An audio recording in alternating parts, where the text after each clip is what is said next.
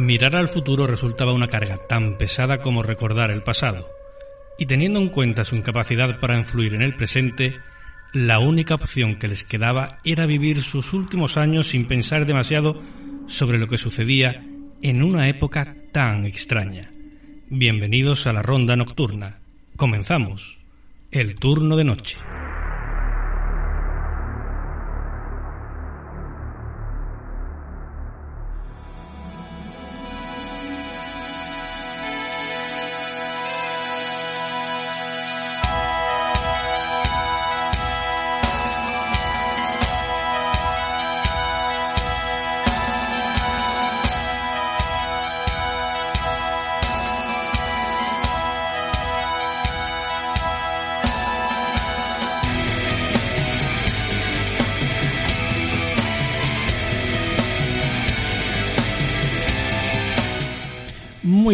Noches amigos, ya sabéis, esto es el 89.1 de la FM de Málaga, esto es Sport Direct Radio, esto es el turno de noche.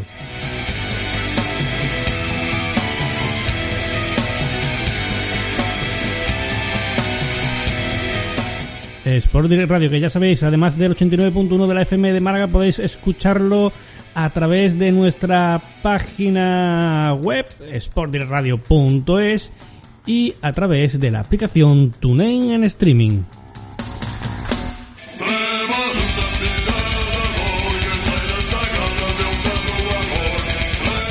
Ojo que añadimos también otra radio online, CLM Activa Radio.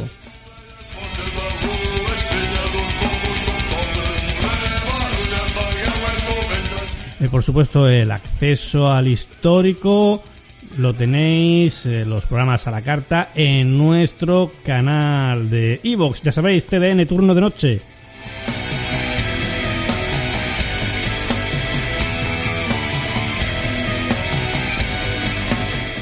Por supuesto, también nos podéis encontrar en el canal Podcast de Misterio, también de Evox, gestionado por el magnífico Maki de Sevilla.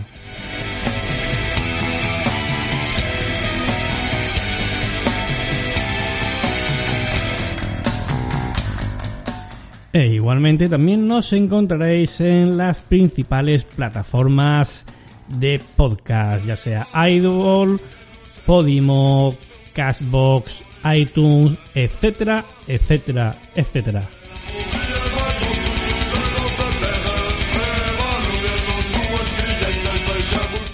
Y es que, como decimos siempre, si no nos escucháis es porque no queréis.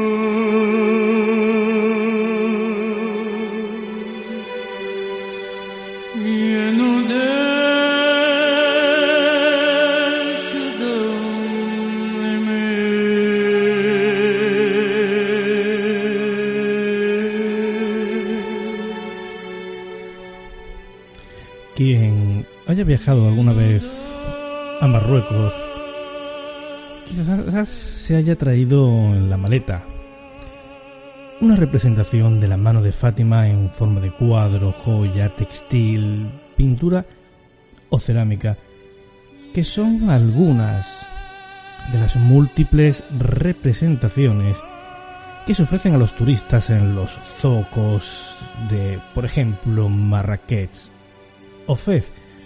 Sin embargo, no es necesario haber recorrido un país de Oriente Medio o África del Norte para haber entrado en contacto con este icono, ampliamente conocido en todo el mundo como símbolo de protección.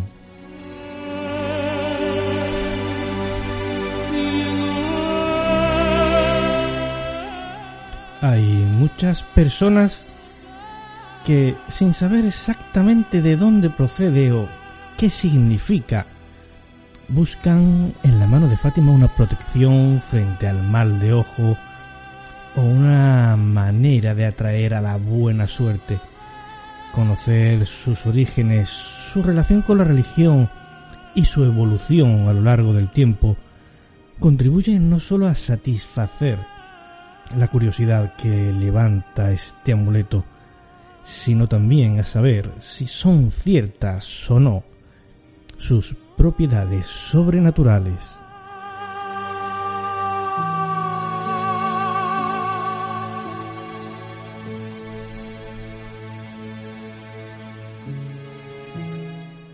Pero ¿qué es la mano de Fátima?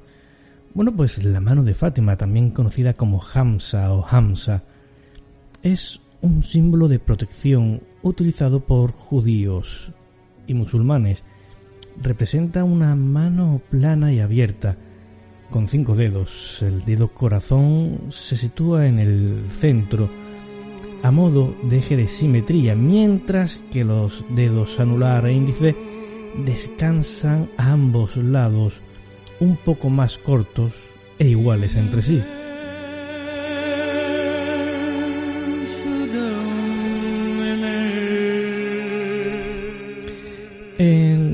Los extremos se observan dos pulgares, también del mismo tamaño, ligeramente abiertos al exterior, por lo que se puede, por lo que no se puede saber si se trata de una mano derecha o izquierda. En ocasiones, en la palma de la mano aparece un ojo, interpretado como el ojo de Dios, en su concepción más puramente talismánica.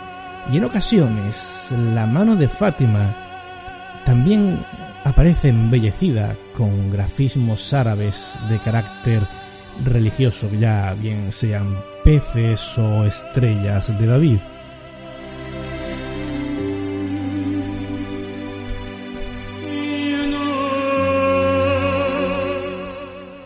Hamsa en idioma árabe significa cinco. La misma raíz se emplea en el término hebreo Hamesh, que también tiene como significado cinco, un número que en estas religiones tiene un valor sagrado.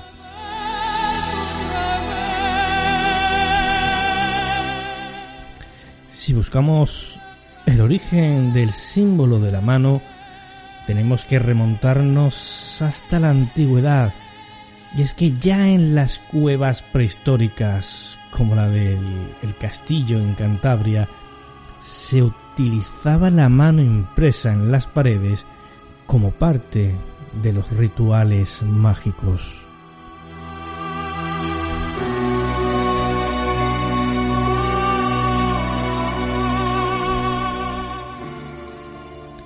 En las civilizaciones orientales antiguas se utilizaba la mano de, Ishtar, principalmente como talismán protector ante las enfermedades. Los egipcios, en cambio, utilizaban un amuleto conocido como los dos dedos en alusión a Osiris e Isis como objeto de protección.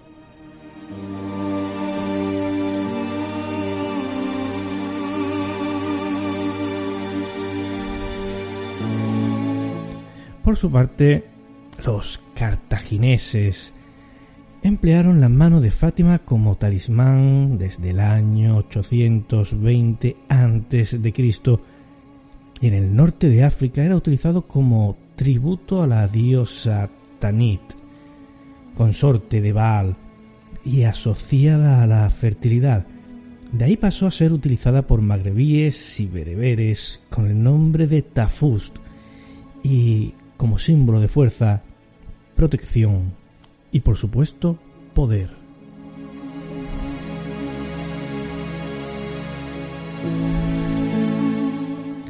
De igual manera, el símbolo se comenzó a utilizar en tradiciones religiosas no musulmanas como la judía, tal y como demuestra que la encontremos en lugares tan dispares como la sinagoga de Bet Alfa en Galilea, en torno al año 518 a.C. y en los frescos de la sinagoga de Dura Europos en Siria.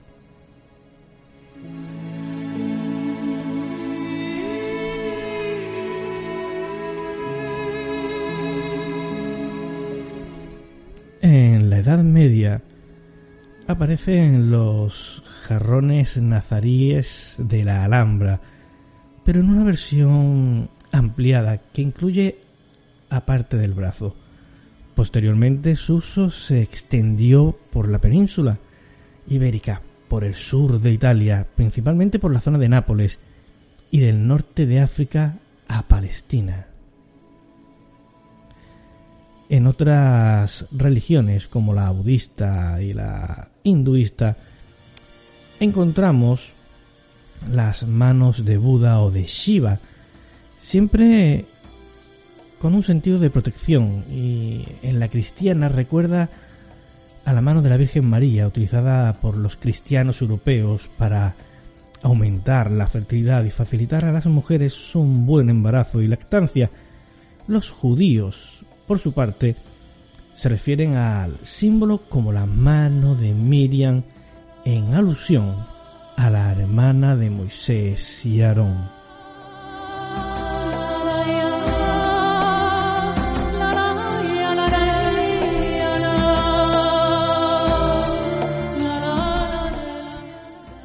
tanto en la cultura musulmana como en la judía, así como en la cristiana en Oriente, la mano de Fátima ha sido un recordatorio del poder de Dios y una forma de expresión de su protección. En la cultura popular musulmana, aunque en rigor el Corán prohíbe la superstición, este símbolo transmitiría el deseo de que Dios te proteja. Por tanto, la mano de Fátima se usa en general para alejarse de la desgracia y bloquear el tan temido mal de ojo si el Hamsa está hacia arriba o para atraer la suerte y el amor si se coloca hacia abajo.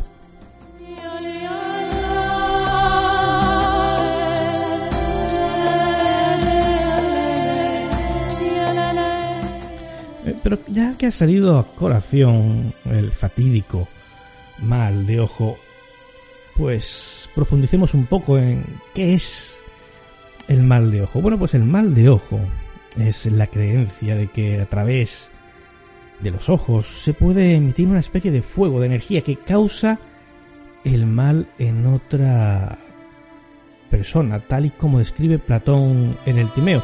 Básicamente estaríamos hablando del poder, de la envidia, de, convertir ese anhelo de destrucción del, enemigo o aquel que, al que se envidia, pues convertirlo en realidad. Y bueno, pues ya los antiguos egipcios creían en el mal de ojo, mientras que los romanos lo llamaron fascinatio o fascinum, lo que hoy en día se conoce como fascinación.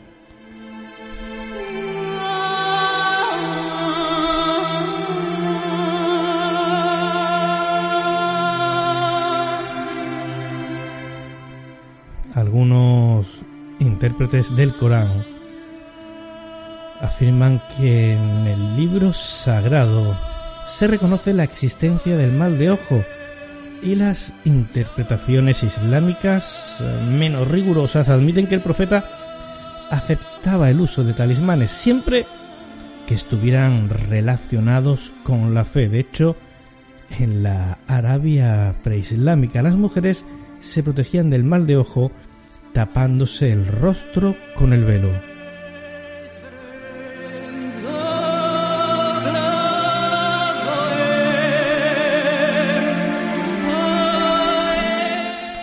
Así, a lo largo de la historia, han sido muchos los amuletos que han ayudado a proteger contra el mal de ojo, desde ojo de, de animales como el lobo, a piedras o minerales como la azabache y entre los símbolos de protección más utilizados hoy en día para este fin, la mano de Fátima ocupa sin duda un lugar muy destacado.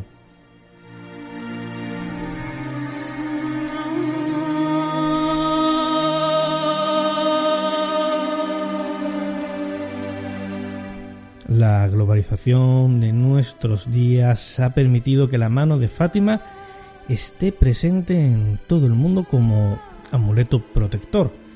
Lo encontramos en forma de aldabas, tiradores en las puertas y en la cultura occidental aparece en forma de joyas en oro, plata, nácar o azabache y a veces con piedras preciosas a modo de colgantes o como charms de pulseras.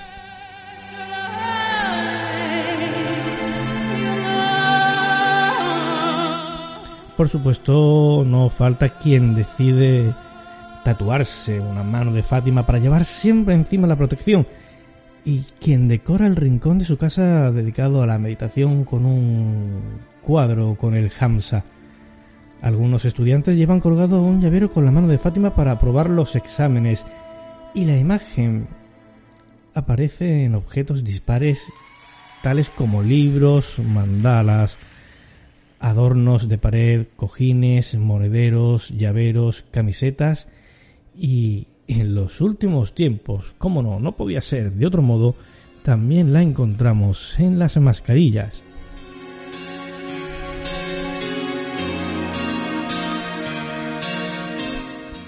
Y es que ya sea un símbolo pintado, esculpido, grabado, cosido o tallado, la forma de la mano parece querer impedir físicamente el mal de ojo y las desgracias.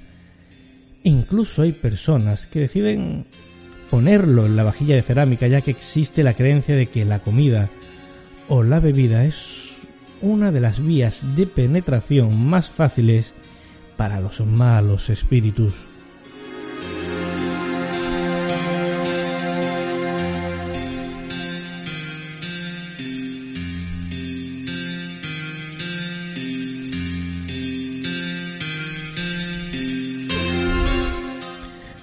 El nombre de la mano de Fátima hace alusión precisamente a Fátima, a la hija del profeta Mahoma, una joven virtuosa nacida en la Meca el 27 de julio del año 604 y casada con Ali, primo hermano del profeta.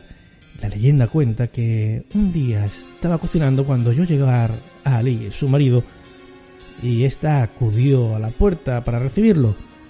Al encontrarse con él, vio que había llegado a la casa con una bella concubina.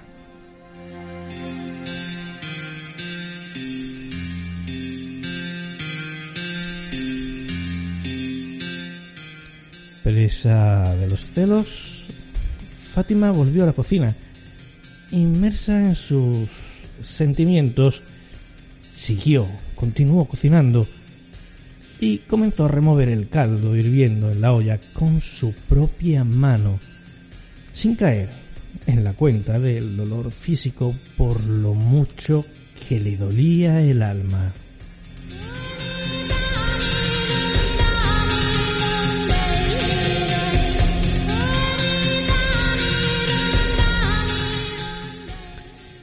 Pero como en todo hay diferentes versiones. Otra leyenda cuenta que Fátima, que en árabe quiere decir la luminosa, rezaba con tal fervor que era capaz de conseguir que lloviese en el desierto, dejando tras de sí preciosas y coloridas flores que surgían de la arena.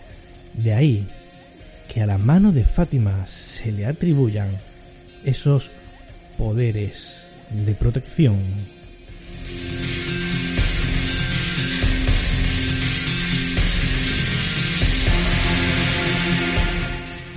Hay que decir, hay que poner sobre la mesa que no se conoce en qué momento exacto surge la mano de Fátima y cuándo empieza a considerarse un talismán.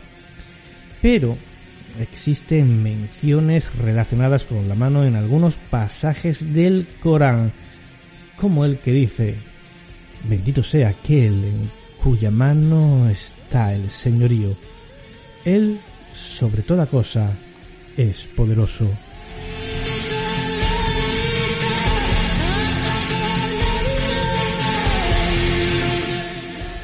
Por su parte, en este texto sagrado se identifica la mano izquierda con el mal y como no podía ser de otra forma la derecha con el bien.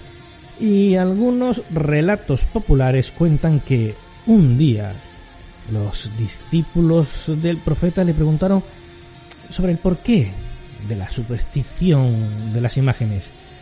Como única respuesta, Mahoma habría sumergido su mano en tinta y habría dejado impresa su mano en un papel.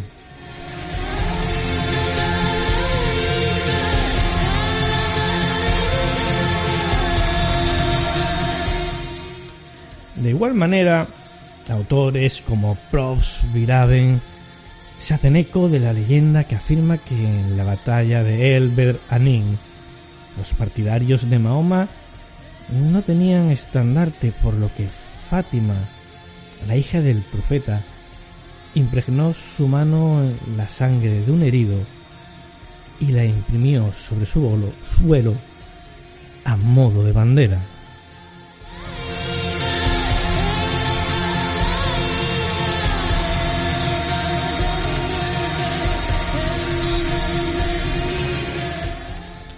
Hay que decir que tanto por su etimología como por su diseño, el amuleto de la mano de Fátima está relacionado con el número 5. Hay que tener en cuenta que para musulmanes y judíos, como hemos dicho antes, el 5 es un número sagrado. Y es por ello que en la tradición suní se hace un paralelismo entre la mano de Fátima con los cinco pilares del Islam profesión de fe, oración cinco veces al día, limosna a los pobres, ayuda en el Ramadán y peregrinación a la Meca.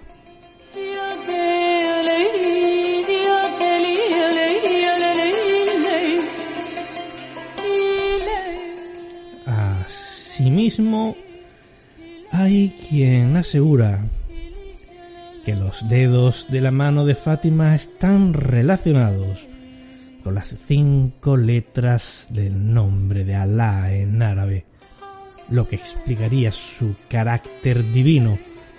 Por su parte, en la tradición sí, el 5 se relaciona con las cinco personas sagradas pertenecientes a la familia del profeta, Muhammad, Ali, Fátima, Hassan y Hussein.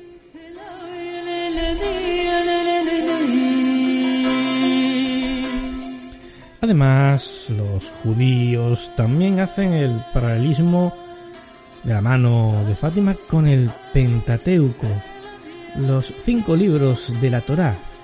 El hecho de que tanto la religión musulmana como la judía tengan un símbolo en común hace que algunas organizaciones que trabajan por la paz en Oriente Medio usen el Hamza como símbolo de conciliación entre ambas culturas.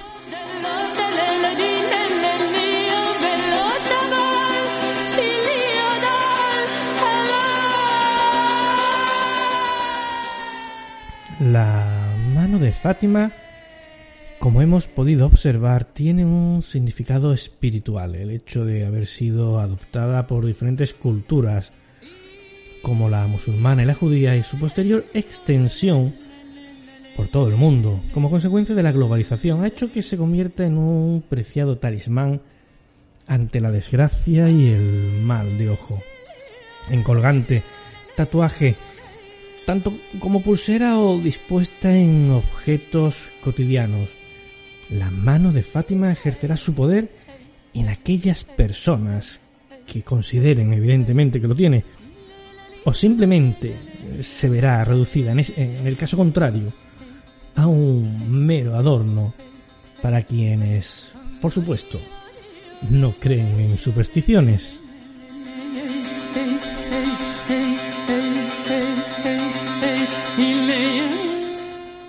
Embargo, esperamos que tras conocer su historia, o al menos parte de ella, la mano de Fátima, no deje indiferente a nadie.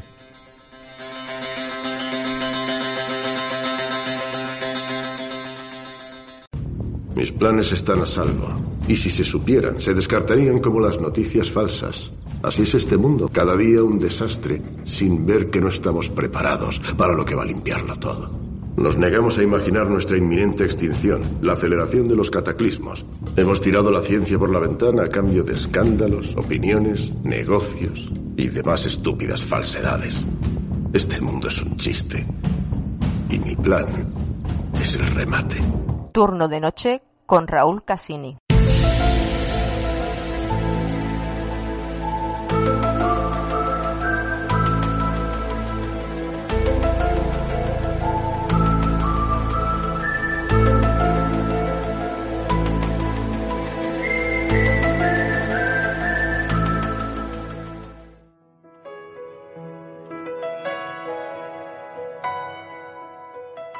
Feli, amigo Feli. Así comenzaba una canción infantil de primero de los 80. Así empezaba una canción cuyo único propósito era despedir a una gran persona, a un hombre que acompañó a los niños durante años, llevando la naturaleza al salón de su casa. En sus documentales mostraba la naturaleza, los animales y su entorno, de una forma única como nunca antes nadie lo había hecho. Es hoy en día, 41 años después de su marcha, y nadie ha conseguido hacer sombra al trabajo de Feli. 41 años después de ese fatídico día en el que al mundo se le privó de la presencia de este gran hombre, aún sigue sonando su nombre. Grandes y pequeños, los que lo vieron y los que nacieron tras ese día. Todos sabemos de quién se nos habla si se nos nombra a Feli Rodríguez de la Fuente. Los niños que se criaron viendo a Feli en la televisión, Siguiendo al hombre y la tierra, esos niños muestran a sus hijos hoy en día el trabajo de este hombre, para que el legado de Félix sea más duradero que el propio tiempo. Su hija Odil Rodríguez de la Fuente es fiel reflejo del mantenimiento con vida del legado de su padre, para que nadie pueda nunca olvidarse de esta gran persona que fue y su gran labor con la naturaleza. Por este motivo nos acompaña Odil esta noche. Bienvenidos a Arcadia Zona 51. Bienvenidos al Rincón del Misterio.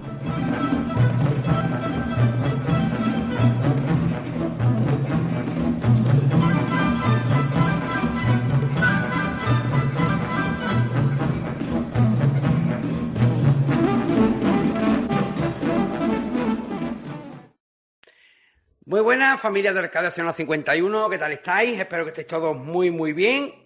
Bueno, familia, hoy eh, tengo que decir que para mí es un programa muy especial y antes de comenzar me vais a permitir que este programa se lo dedique a la memoria de, mi padre, porque era un... Yo, yo creo que era más que admirador, fanático de Félix y era un hombre que siempre que podía veía sus documentales, le encantaba escuchar hablar a Félix y hoy para mí esto es todo un honor entrevistar a, su, a su hija eh, yo he querido invitar a Iván Torregrosa, buen amigo del canal, eh, compañero, a persona a la que yo respeto y admiro muchísimo. Iván, muchas gracias por, acompañarme.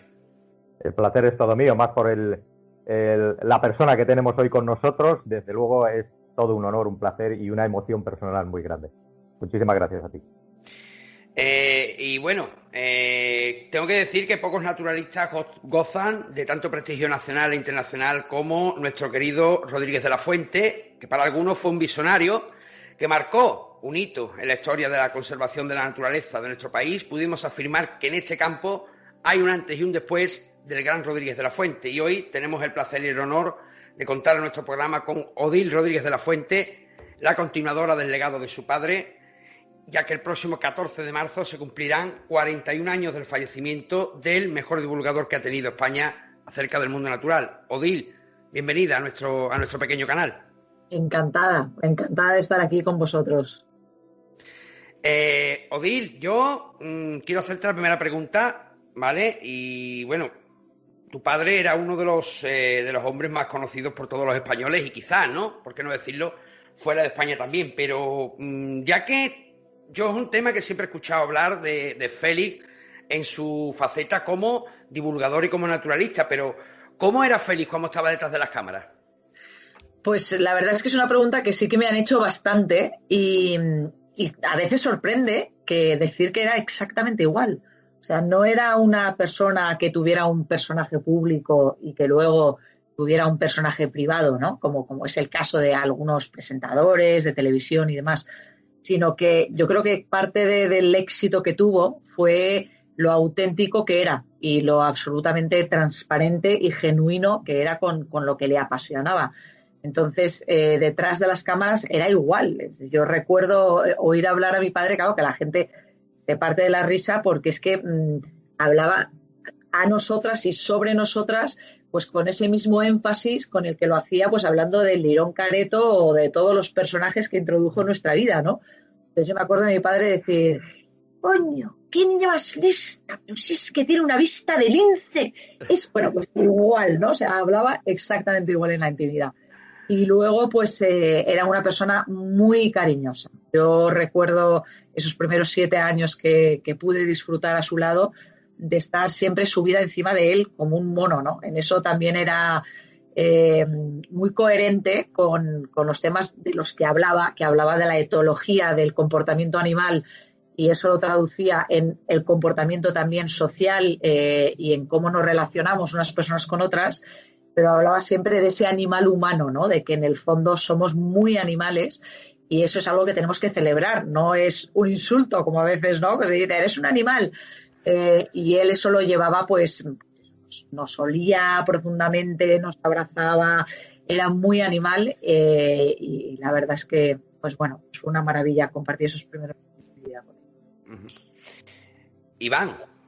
Sí, yo quería aprovechar, mira, es que eh, sería muy típico y tópico hacer las preguntas ya que tantas veces se habrán hecho y los que somos forofos de, de, la figura de Félix Rodríguez de la Fuente, pues sabemos ya muchísimas cosas de él y no, no hemos escuchado eh, respuestas ya repetidas veces. A mí me gustaría tirar por, por otro, por ejemplo. Eh, igual te sorprende la pregunta, no sé si la vas a querer contestar o no, pero me sorprende muchas veces el físico que tenía tu padre. Esa musculatura, yo he hecho deportes de fuerza, algo entiendo de eso, soy entrenador. ¿De dónde las.? Porque yo no, no conozco un aspecto, yo no sé que él practicase asiduamente deportes de fuerza, por lo menos no lo sé, a lo mejor es un dato que desconozco, pero tenía un físico atlético que esa musculatura no puede provenir solamente de, de una actividad normal de, que, que, nosotros creemos que tenía. ¿De dónde tenía ese físico tan, pues tan es, es, mira, te agradezco la pregunta porque es una gran pregunta. Eh, de hecho, para mi padre era importantísimo. O sea, él que con nosotras estaba obsesionado con el deporte. O sea, para él había dos, eh, como decían los griegos, ¿no? Mens sana, incorpore sana. Eh, entonces, para nosotras él era estudiar muy bien en el colegio, sacarle el máximo partido al don este que tenemos de, la reflexión, ¿no? Y de la conciencia eh, pero desde luego tener tu cuerpo también a tono, sacarle también el máximo partido, porque es una forma de vivir también más intensamente, ¿no? Y, me sorprende porque mmm, hoy día hay muchos naturalistas y mucha gente que conozco también de nuestro sector que luego dices, pero bueno, este pobre hombre no ha salido al campo en su vida, vamos, o sea, ves gente que, es, que está desfondada, que no tiene ningún tipo de, de, como se dice, ¿no? de, de estar eh, pues con, con, ese físico para poder realmente estar y casi sobrevivir también en la naturaleza, que eso era también un tema que a mi padre le fascinaba, ¿no? La supervivencia, las habilidades de supervivencia de los seres humanos primigenios de los que venimos. Entonces, él en su juventud hizo muchísimo deporte, eh, también de pesas y de fuerza, pero cuando era muy joven, cuando estaba todavía en, el, en, en, la universidad, eh, de hecho, me parece que fue campeón de España o tuvo una de las, o de, a nivel universitario en 400 metros lisos, ¿no? En, carrera también. Eh, y luego durante toda su vida, pues corría, salía a correr Y luego, por ejemplo, yo recuerdo, que es una cosa que estaba hablando con, con mi marido el otro día, porque como ahora con el confinamiento, eh, pues nos estamos algunos, ¿no? Comprando, si no puede salir a hacer deporte, pues a ver qué máquina me compro para hacer deporte dentro de casa. Entonces él me dijo, oye, pues estoy por comprar una máquina de remo. Y yo digo, anda, pero si eso es lo que tenía mi padre. O sea, mi padre tenía al lado de su oficina, tenía un gimnasio, un mini gimnasio, cuando en aquella época yo creo que, que eso todavía no estaba de moda, ¿no?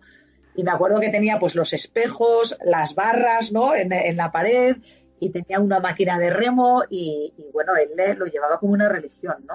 para él era importantísimo sentir que tenía el cuerpo a tono, ¿no? Y que estaba, y que estaba sacándole partido también a su cuerpo. Es una gran pregunta. Mis sospechas, eran, ciertas. Digo, este hombre, este hombre tiene que entrenar, porque para tener esa musculatura no es genética pura, ¿eh? lo ha llevado un poco más allá. Muchísimas gracias por la respuesta. Sí, sí. Eh, Odil, a mí me eh, siempre me ha llamado mucho la atención porque siempre se habla de Félix, pero, pero ciertamente nos olvidamos de, o nos solemos olvidar frecuentemente del equipo humano, ¿no? Que Félix tenía detrás, como por ejemplo la figura de tu madre, ¿no? ¿Qué, qué papel jugaba la figura de tu madre en su, en su carrera profesional? Sí, pues también es una grandísima pregunta, porque yo muchas veces lo digo, que mi padre no hubiese sido mi padre si no hubiese existido mi madre. Eso definitivamente os lo digo. O sea, eh, los dos eran eh, y son, porque mi madre todavía sigue con nosotros, afortunadamente, fuerzas de la naturaleza. Es gente mm, fuera de lo normal. Eh, desde luego mi padre conocido por todo el mundo, pero con decirte que mi padre llamaba a mi madre la mujer fuerte de la Biblia, fíjate, o sea, cómo tiene que ser mi madre. Y, que luego mi padre decía, si alguna vez nos pasara algo, alguno de los dos, ojalá me pase a mí, porque la que sostiene a la familia y la que lleva todo, en realidad eres tú, se lo decía mi madre, ¿no? Entonces, eh, mi madre es una mujer que tiene la suficiente seguridad y autoestima eh, y confianza en sí misma como para poder estar a la sombra de alguien como mi padre y que eso no le genere ningún tipo de inseguridad ni de frustración. Es más, ella dice que es una mujer totalmente realizada, ¿no? Que, siente que eh, haber encontrado a mi padre fue como encontrar a la horma de su zapato, eh, que tenía una sintonía profunda con su pensamiento y de hecho ellos dialogaban y hablaban muchísimo sobre los temas pues que les inquietaban a ambos eh, mi padre siempre decía también que, mi madre era su juez eh, más estricto, porque mi madre no se callaba nada, ¿no? Y cuando veía algo pues que no le gustaba o tal, se lo comentaba a mi padre, cosa que mi padre también se enfadaba, ¿no? no era como un niño. Cuando le decía a mi madre, uy, Félix, pues no sé, yo creo que aquí, ¿qué, va, hombre? ¿Qué tontería? ¿Qué, qué, ah, bueno, pues eso. Y, y, luego mi madre, curiosamente, pues lo que era ya los temas em, más cotidianos, como era, pues todos los contratos que firmaba mi padre de trabajo, por ejemplo, ¿no?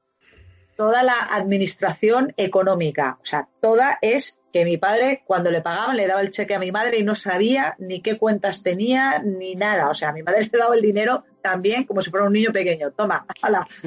Y, y entonces absolutamente todo lo que era ya la organización, todo eso lo llevaba mi madre. Entonces eso le daba libertad a mi padre de ser creativo y de hacer una inmersión para poder producir todo lo que produjo, que fue muchísimo, ¿no? Creativamente. Y, sabía que tenía las espaldas cubiertas y desde luego ya hasta la familia, bueno, por supuesto, esto también lo llevaba mi madre. Pero sí, sí, era un, era un tándem muy estrecho y, antes de que mi padre fuera conocido, pues mi madre fue la que escribió el arte de cetrería, por ejemplo, que se lo dictó mi padre. Y porque mi padre no escribía, mi padre siempre dictaba, improvisaba, todo, todo lo improvisaba, ¿no? Él no preparaba ni escribía nada, él iba boom, boom, boom, boom, soltando. Y entonces la que mecano, mecanografió eh, toda la, obra de El arte de cetrería fue mi madre, eh, y además la mayoría en la playa, que se llevó una, una, en aquella época que todavía no iba la gente a la playa, no os penséis que era como ahora, ¿no? O sea, había pues ni dos gatos, era la playa totalmente vacía. Y ahí estaban pues los locos de mis padres y mi madre escribiendo a máquina todo el arte de cetrería que luego no se pudo levantar porque estuvo casi el día entero con, con los pies metidos en la arena para hacer, ¿sabes?, contrapeso. Y luego, claro, con la humedad y el frío, pues tuvo una tendinitis y casi no, la tuvo que llevar mi padre en brazos. Pero bueno, eso es una anécdota para que veáis un poco Sí, sí, estaban muy, muy emparejados intelectualmente. Pues muchísimas gracias por, esta pequeña anécdota, Odil. Eh, Iván.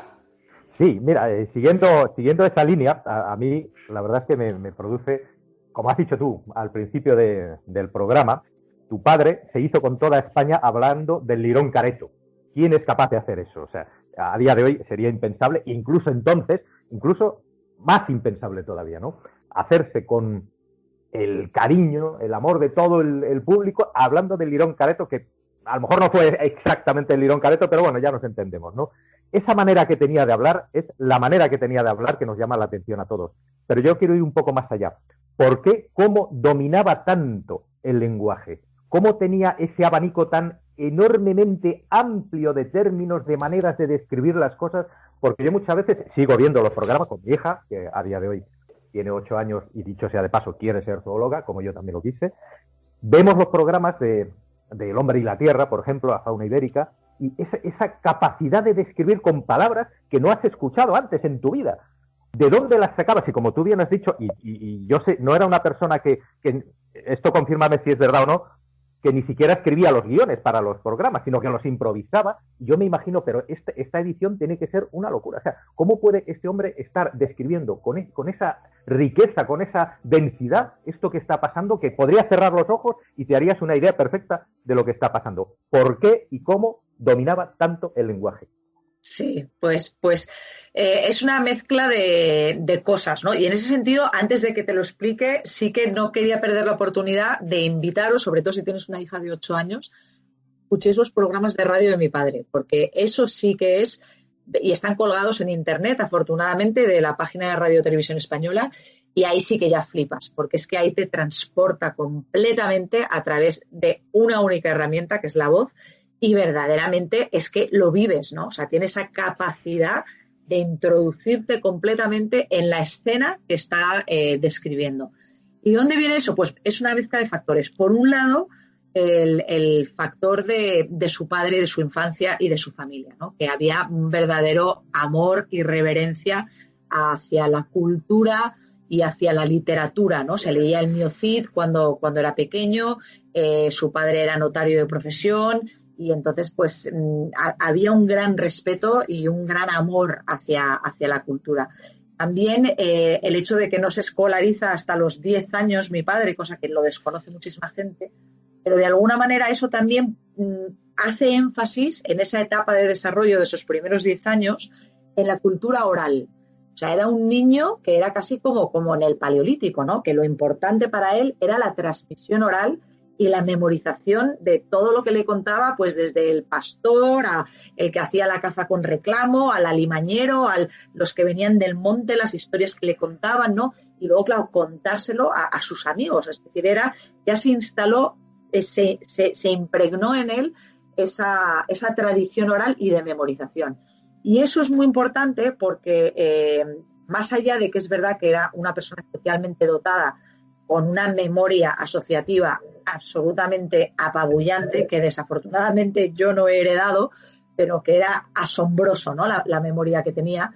Pero también tiene mucho que ver esos primeros años de vida en cómo eh, te impregnan, ¿no? De una determinada forma de relacionarte y de hacer las cosas. Eh, y luego, claro, la fascinación que tuvo mi padre con, con la cetrería le obligó a leer también muchísimos textos medievales y le encantaba, ¿no? También el, castellano antiguo y la forma que había de hablar, ¿no? Y las deferencias y ese todo, todos los códigos que había y los códigos de honor de la nobleza, como era entendida la nobleza, se ve que hay una parte también eh, em, muy de, del antiguo castellano en, en, las formas que tenía mi padre, ¿no? De, hablar y, en su léxico y en la riqueza también de ese lenguaje con, muchas palabras en desuso, ¿no? Como, como vosotros mismos decís. Entonces yo creo que es toda esa mezcla de factores y luego el que afortunadamente siguió con esa obsesión por entrenar eh, la, práctica oral en su vida, ¿no? Porque eso es mm, muy fácil decir, oye, bueno, no, ya con la herramienta escrita, pues yo me llevo mi percha, yo me hago mi guion y es mucho más fácil. O sea, por qué me voy a lanzar yo aquí a improvisar sin red, sin saber si voy a fallar, si no voy a fallar, si voy a ser capaz? Pero claro, eso al final es un propósito, ¿no? El decir, pues es como entrenar también físicamente, atléticamente, pues es exactamente lo mismo. Es ir poco a poco, poco a poco, poco a poco, es un entrenamiento mental, ir pidiendo cada vez más de ti mismo y saber que te va a rendir la mente, ¿no? Que vas a ser capaz de improvisar y de llevar a capela pues un programa de una hora de radio pues hablando de, la evolución humana, por ejemplo, ¿no? Y, así era. Y, eso impregnaba también de, mucha frescura, de mucha magia y de toda una serie de ingredientes que se pierden eh, cuando es eh, un pasaje leído, ¿no? Cuando, cuando es algo que no es improvisado. La improvisación, hay una serie de claves ahí que son dignas también de, estudiar, ¿no? La transmisión oral. Y Odil, en lo, referente a la comunicación, eh, ¿qué repercusión crees que tuvo tu padre en España? Pues, hombre, yo, yo creo que absolutamente enorme. De hecho, yo creo que no ha habido un fenómeno igual. Eh, porque desde luego su producción audiovisual fue reconocida por la Academia de las Ciencias y las Artes como la producción audiovisual más importante de la historia de este país, eh, pero es que luego su obra escrita, la enciclopedia Fauna, es eh, la obra en castellano más vendida en el mundo después del Quijote, ¿no? entonces, con eso deciros que es una persona que desde luego traspasó fronteras, pero que dentro de nuestro país se convirtió en un personaje, en el personaje más popular del momento. Y, sobre todo yo creo que, lo que fue mágico es cómo llegaba de forma transversal, o sea, llegaba a todos los rincones de este país. Ahora que tanto se habla de que si nacionalismos, que si, bueno, cada uno parece que hace la guerra por su cuenta, pues fue una persona que realmente hizo país, ¿no? Con, con cosas que nos hacían sentirnos a todos parte de un mismo país con nuestras diferencias, pero orgullosos de formar parte pues de esta biodiversidad y de estos paisajes y de aquello de lo que nos hablaba eh, mi padre, ¿no? Entonces, em, también, aparte de llegar a todos los rincones, pues llegó a todas las generaciones, porque reunía a los abuelos con los niños, con los padres, independientemente de clase social, independientemente también de, nivel educativo, tanto a catedráticos como a gente que a lo mejor no sabía ni leer ni escribir. Y yo creo que eso es extraordinario y que es digno de, estudiarlo desde el punto de vista de la comunicación. ¿Y los niños qué importancia tenían para él como, audiencia? Muchísima, muchísima importancia. Él lo decía y lo dijo muchísimas veces porque él pensaba que, bueno, que él eh, con los adultos pues entretenía fundamentalmente, ¿no? Podía incluso apasionar a algunos adultos con, los temas de los que estaba hablando y, engancharlos y, hasta cierto punto cambiar también sus actitudes. Pero donde pensaba que realmente podía ejercer un cambio determinante era en los niños, porque él veía que los niños todavía no estaban conformados y que si esos niños desde esa primera edad ya se impregnaban de amor a la naturaleza, pues esos niños serían adultos el día de mañana, en sus trabajos llevarían ese respeto también hacia la sostenibilidad y hacia tratar de hacer las cosas de una manera diferente, pero que también educarían a sus hijos con esos mismos eh, principios, ¿no? Entonces se daba cuenta de lo exponencial que era surtir un efecto en, la infancia. Y, luego aparte porque le apasionaban los niños y le apasionaba el universo infantil y yo creo que hasta cierto punto él era una especie también como de, de Peter Pan, ¿no? Como una especie de, de, niño que no se había hecho adulto, ¿no? que vivía en el cuerpo de un adulto porque guardaba todavía esa curiosidad y esa pasión tan propia de, los niños.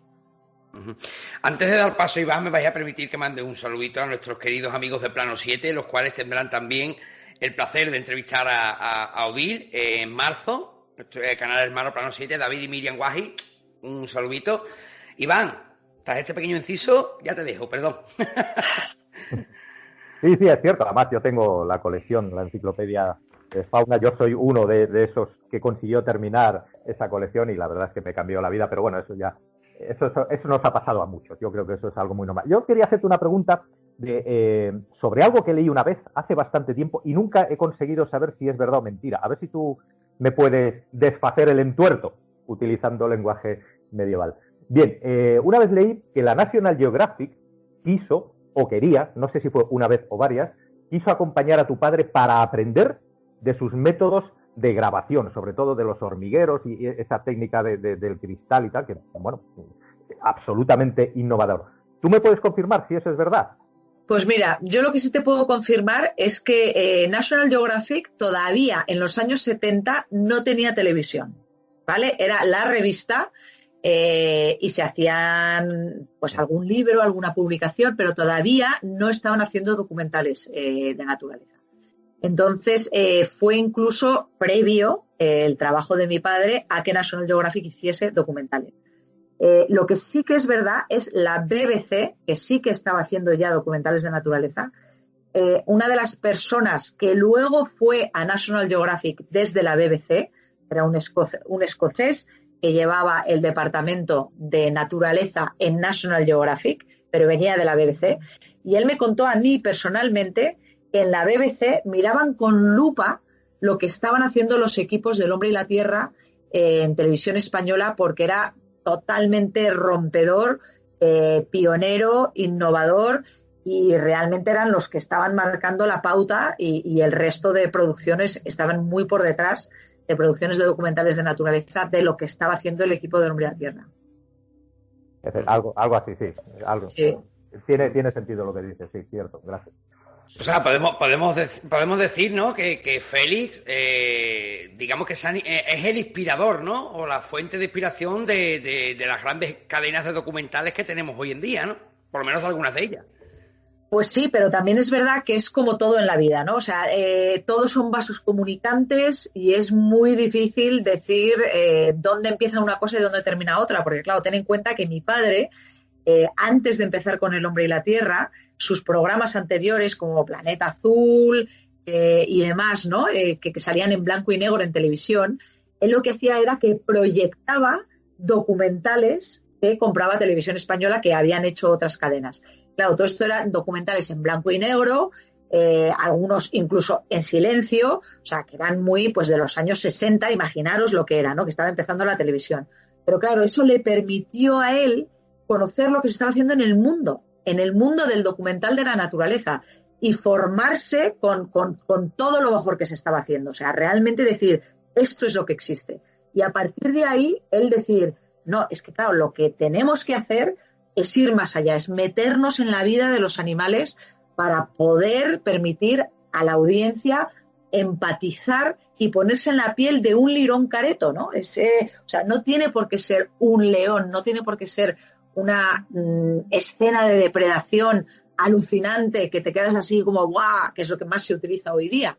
Es que puede ser la vida de un insecto o la vida de un ratoncito, porque claro, cuando empiezas a hablar de la supervivencia de este animal, de qué es lo que hace dentro del tronco, de cómo cría a sus crías, ¿no? De, cómo se mete una serpiente dentro de ese tronco. Claro, tú estás igualmente pegado a la pantalla y poniéndote en la piel, o sea, tú te sientes Lirón Careto durante ese, durante ese capítulo, ¿no? Que era esa capacidad que tenía de hacerte sentirte halcón o lobo o Lirón Careto o lo que fuera de lo que estuviera hablando. Eh, Odil, sabemos que Félix era un defensor a ultranza mm, del lobo, bueno, del lobo y de toda la naturaleza en general, ¿no? Pero em, ¿le ocasionó a Félix algún problema esa defensa férrea que hizo del lobo en algún momento? Sí, sí, claro, claro, claro.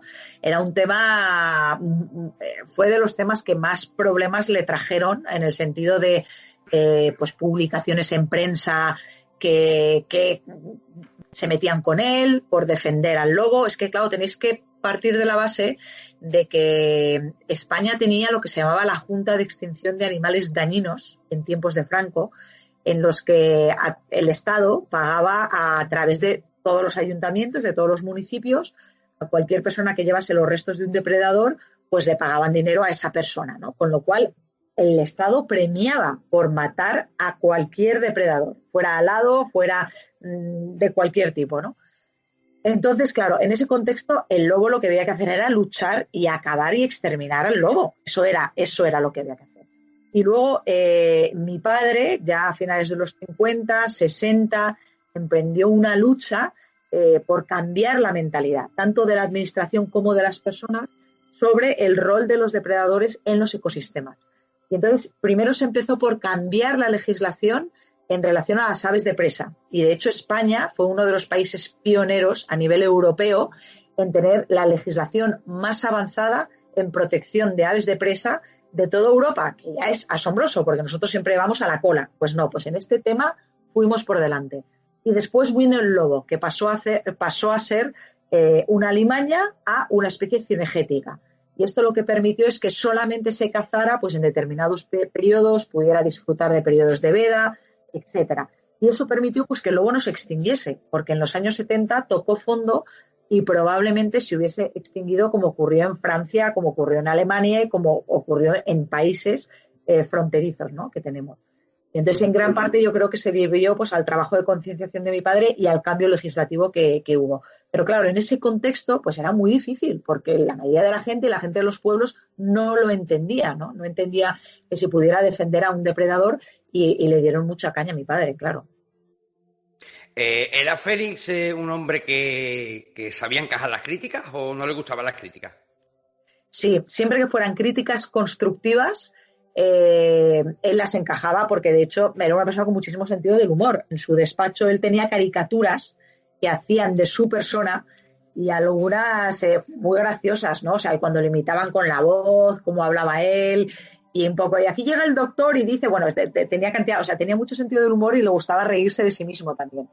Eh, y las críticas donde él podía ver, oye, pues, oye, fíjate tal, eh, por supuesto que sí, que las encajaba y que intentaba eh, pues ver a ver cómo, cómo analizaba eso, si, le, si estaba de acuerdo, si no estaba de acuerdo, lo que fuera. Y las críticas que ya iban más al machaque, lo que son propias de la envidia, de la envidia ¿no? Eh, que es muy, muy propio de este país, bueno, pues él tenía una habilidad, porque tenía un verbo y tenía una habilidad para dejar al que fuera que decía, me voy a meter con Félix. Bueno, pues así como el zorro, intelectualmente hablando, ¿no? Porque era zas, zas, zas, o sea, le daba tres pasadas que le dejaba al pobre que, que bueno, eh, en, su sitio, ¿no? Como quien diga.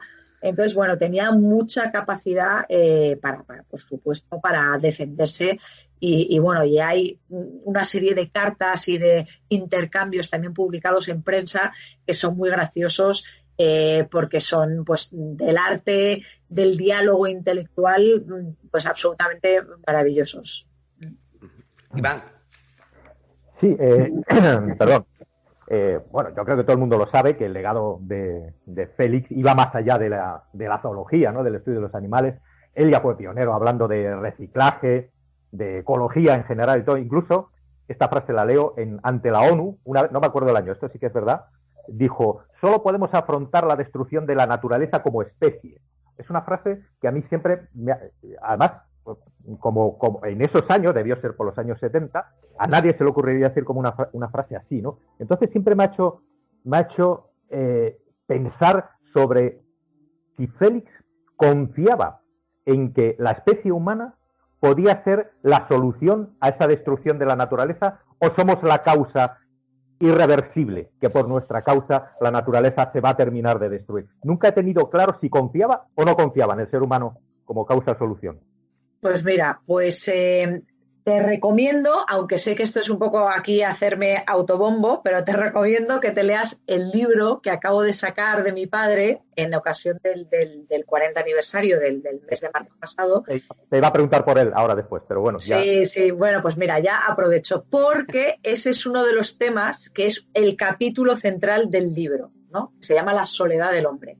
Y es un tema que luego tiene continuidad en otro capítulo que se llama El hombre y la tierra, pero es un tema que tiene mucha profundidad, muchos matices y que eh, te recomiendo a ti y a cualquiera que tenga curiosidad por ese aspecto que, os sumerjáis ahí, ¿no? Porque son citas de mi padre, o sea, son cosas que recojo, que dice mi propio padre, pero que están ordenadas de tal manera que te van llevando y van hilando un discurso que te desvela precisamente esto de lo que tú hablas. De forma resumida, sí te puedo decir que en última instancia tenía eh, confianza ciega en nuestra especie y en nuestra capacidad para reconocer eh, nuestros errores, lo que habíamos hecho mal, y para eh, dar la vuelta, ¿no? Para, para, recomponer esos errores y para recuperar lo mejor de nosotros mismos. O sea, él cree en que nuestra naturaleza última es mucho mejor de lo que creemos que es, que vivimos en una especie de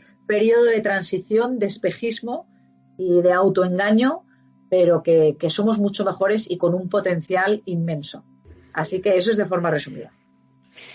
Eh, Odil, eh, yo te voy a hacer una pregunta en referente a, algo que en estos tiempos lamentablemente escasea, ¿no? Que es la libertad.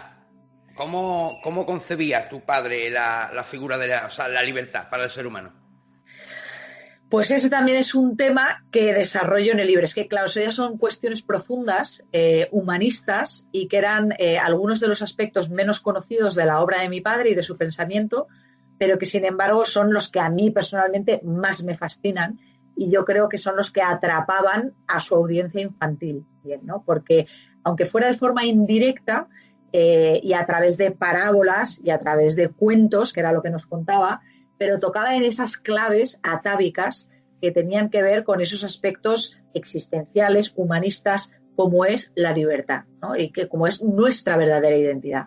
Entonces, eh, yo creo que mi padre hablaba de libertad cuando hablaba de naturaleza. O sea, la libertad última era eh, cómo estaba el ser humano realmente en su época eh, original, en la etapa paleolítica, que era la etapa que más admiraba mi padre y que era ese, ese no tener un sentido mm, de la obligación, del sacrificio, de lo que poco a poco te va obligando a pues esta vida civilizada eh, que vas, bueno, desde casi desde que naces, ¿no? Pues a través de la educación, a través de toda una serie de cosas, de capas y capas y capas y capas, que van como haciendo que tu verdadera identidad, tus verdaderos sueños, eh, vayan quedando como más y más y más enterrados pues, por, todas estas capas de civilización, de lo que se espera de nosotros, de lo que se supone que somos. Eh, y, bueno, pues mm, él habla maravillosamente y de una forma que yo nunca podría hacer sobre todos estos aspectos. Eh, y, bueno, pues es lo que te digo, ¿no? Que, que para él la libertad tenía mucho que ver con lo que teníamos en nuestra primera infancia, cuando, cuando somos niños, si tenemos una buena infancia, por supuesto, con unos padres que nos otorgan, ¿no? Pues también esa libertad que es tan importante otorgar a los niños y que estamos perdiendo hoy día, por cierto, los niños que crecen en ciudades no era como antes en los pueblos, que los niños salían cuando salía el sol y volvían cuando se ponía el sol y vivían también esa libertad que es muy importante impregnarse de esa libertad en, en la infancia porque eso te queda luego para el resto de tu vida, ¿no?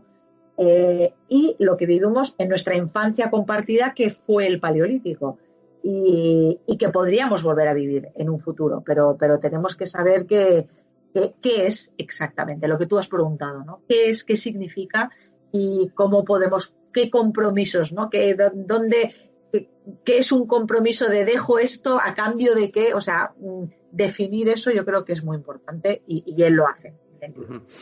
Eh, Odil, si no me equivoco, tú fundaste eh, y diriges la Fundación Félix Rodríguez de la Fuente. Sí. Eh, y yo quiero preguntarte cuál es la labor que desarrolla esta, esta fundación.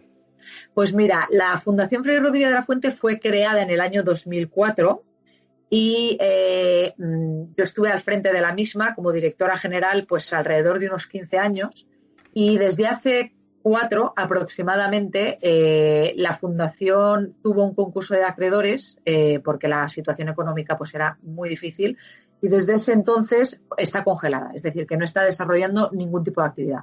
No tiene emplazamiento físico, ni tiene personas contratadas, ni está desarrollando ninguna actividad ahora mismo. Eh, oye, del gran legado a destacar, del gran legado que ha dejado tu padre, ¿cuál dirías tú que es el punto más importante que podríamos destacar? Pues vosotros, o sea, quiero decir, sus niños, los niños de Félix, ¿no? Porque, porque ese es el, el, legado exponencial, como he dicho antes. Eh, una obra, una enciclopedia como la que hizo mi padre, pues en un momento dado quedará desfasada. Supuso lo que supuso en su época, el impacto que supuso eh, pero en un momento dado, bueno, pues se irán actualizando datos y quedará desfasada. El hombre y la tierra, pues lo mismo también, ¿no? Se, harán producciones cada vez mejores y también quedará desfasado. El pensamiento de mi padre, eso yo creo que sí que es una maravilla que haya quedado grabado, eh, pues en la radio, por ejemplo, en, en el libro que he sacado ahí recojo gran parte de su pensamiento más profundo, pero realmente eso es un catalizador ¿no? Es un catalizador de cambio. Es decir, mi padre, él mismo, su obra y su persona son catalizadores de cambio. Y lo importante de su obra es el cambio que ejercen en esos niños, que luego cada uno de esos niños va a sembrar semillas y van a ejercer cambios a su alrededor.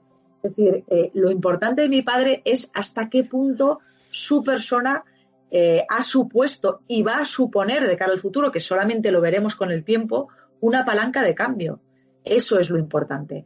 Pero, pero como una gota de aceite, él es la gota y luego a lo largo del tiempo y del espacio se va a expander y vamos a ver realmente eh, cuál fue su efecto si logramos no suicidarnos colectivamente en este, en este camino que a veces es un sinsentido y si logramos salir adelante y, dar paso a esa nueva conciencia de la que habló mi padre y, a ser una especie pues mucho más madura de lo que hemos venido siendo hasta el momento, ¿no?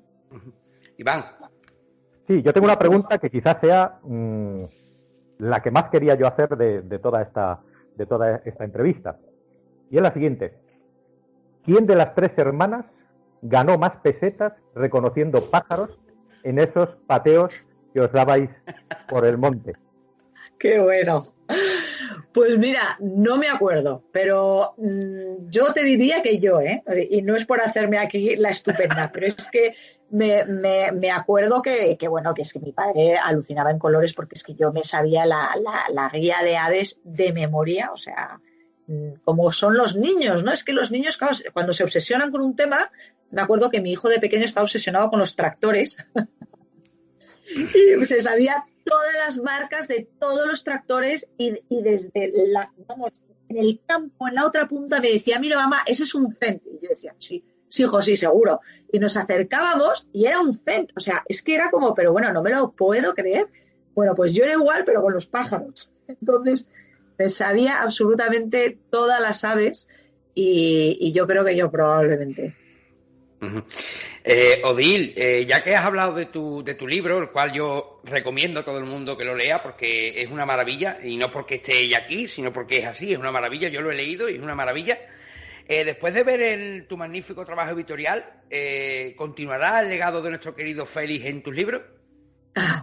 Pues mm, yo creo que, por supuesto, que aunque, aunque no saque un segundo libro, ¿no? una segunda parte, aunque podría, ¿eh? porque me he dejado desafortunadamente muchos extractos, porque queríamos sacar un, eh, claro, ese es el compromiso difícil, queríamos sacar una obra muy cuidada, de tapa dura, con dibujos, como es, ¿no? Es, es una obra francamente cuidada, pero que fuese asequible que no fuese, que no se nos fuese de, precio, ¿no? Entonces, para que pudiese ser así, tenía un número limitado de páginas.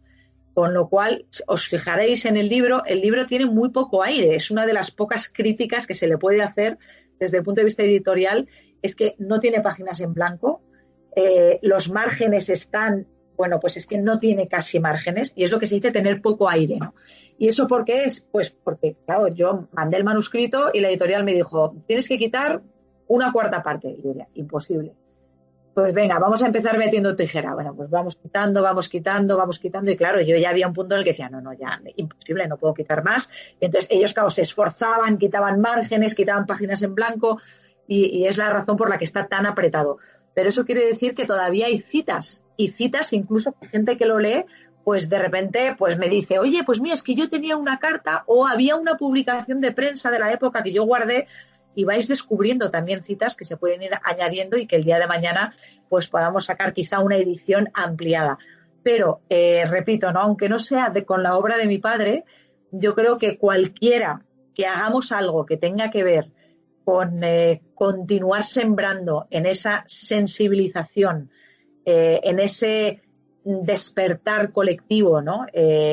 Hacia una mejor versión de nosotros mismos, es alguien que está continuando el legado de mi padre y manteniéndolo vivo, ¿no? Aunque ni siquiera hable de él directamente, pero, pero es que ese era su objetivo último, ¿no? No era él como era el que la humanidad pudiera vivir a la altura de todo su potencial, ¿no? Y que esto no fuese un experimento fallido.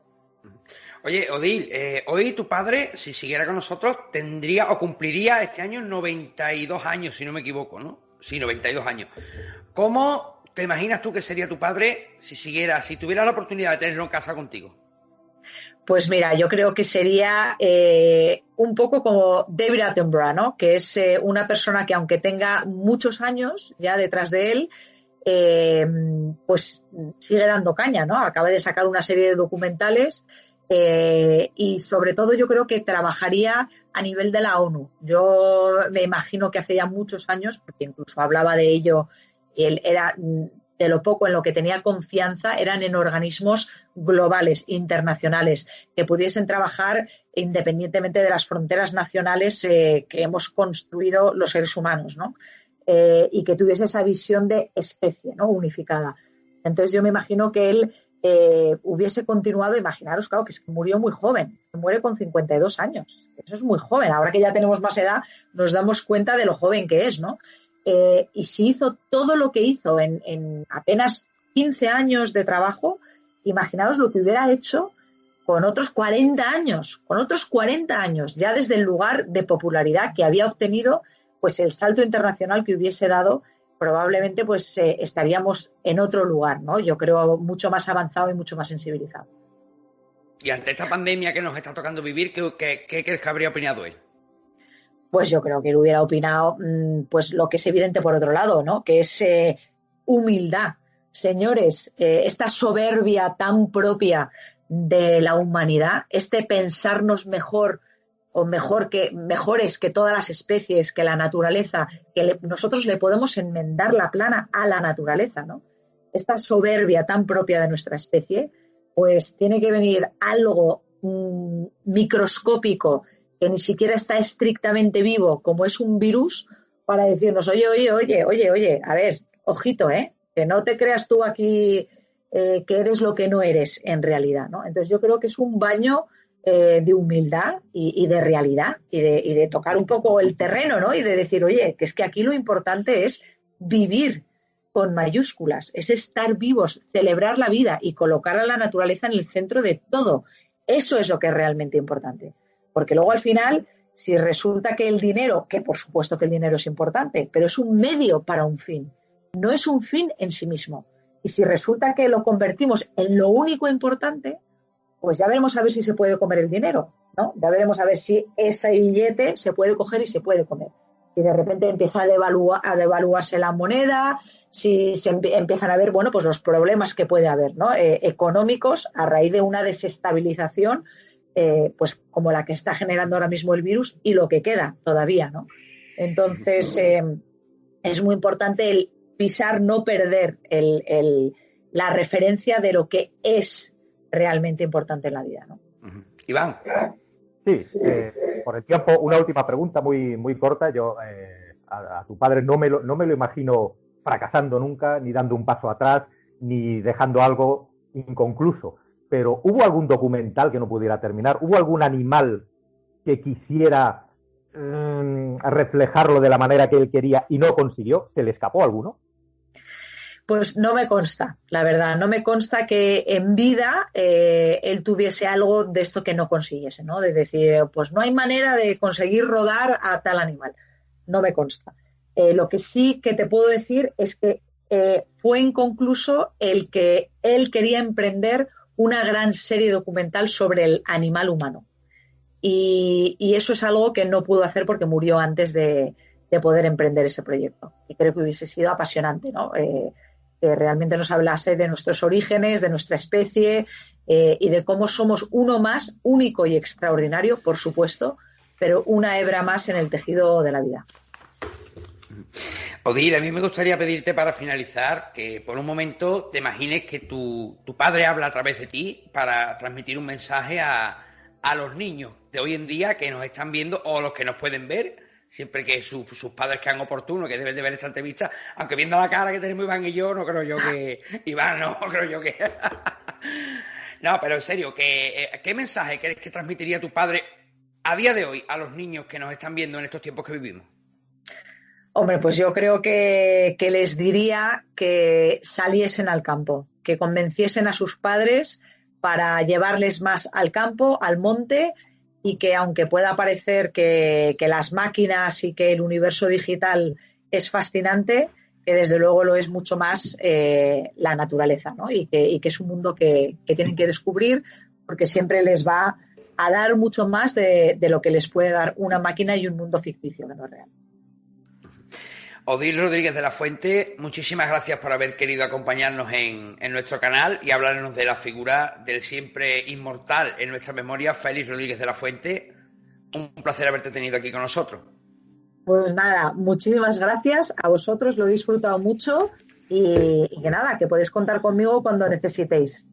Muchísimas gracias. Iván Torregrosa, persona a la que yo ya he dicho al principio y no me cansaré de decirlo, admiro, quiero y aprecio muchísimo y respeto, por supuesto, Iván. Muchísimas gracias por haber querido acompañarme en esta, en esta entrevista. El sentimiento mutuo ya lo sabes y sobre todo esta entrevista me ha encantado. De verdad que me has eh, despejado de, de primera mano algunas dudas dudas o curiosidades que yo tenía. Por lo tanto, ha sido todo un placer. Muchísimas gracias. Pues familia, muchísimas gracias por haber pasado este ratito con nosotros junto a Iván y junto a Luis Rodríguez de la Fuente. Simplemente mandaros un saludo enorme, muchísimos ánimos en estos tiempos tan difíciles que vivimos. Todo pasará, todo volverá a la normalidad y simplemente mandaros un abrazo y un beso enorme de todo el equipo que conformamos Arcadia Zona 51. Muy buenas noches familia.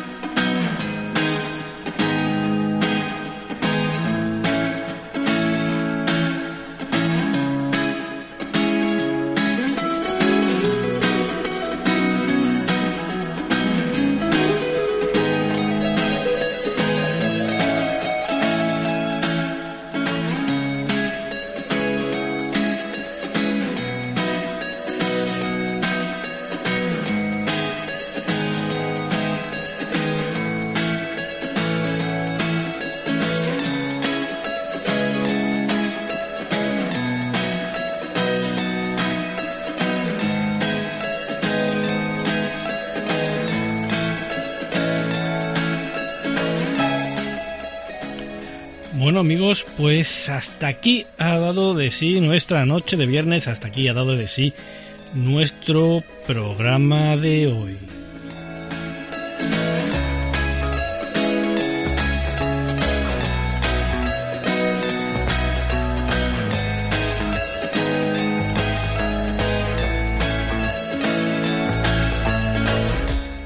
Y hoy sin mucha más demora me voy a ir despidiendo. Eso sí, dándoos como siempre las gracias a todos por estar ahí, por compartir este ratito con nosotros y por supuesto un millón de gracias a vosotros los mecenas, los que estáis ahí mensualmente aportando vuestro cafelito.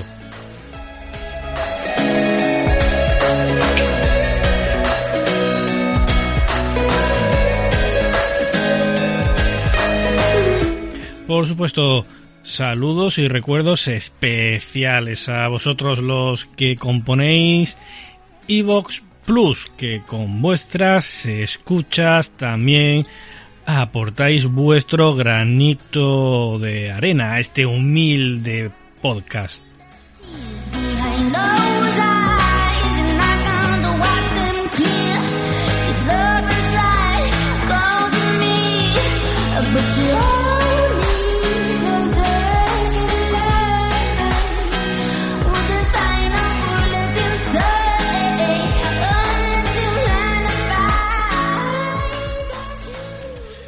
Ya sabéis, a vosotros los que vivís y trabajáis en vuestro particular turno de noche.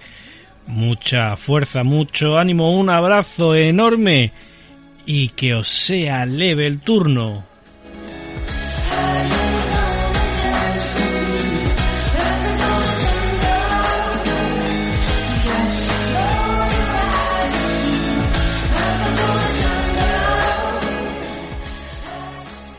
Y a vosotros, a todos los demás, ya sabéis, os veo la semana que viene, si es que queréis, evidentemente.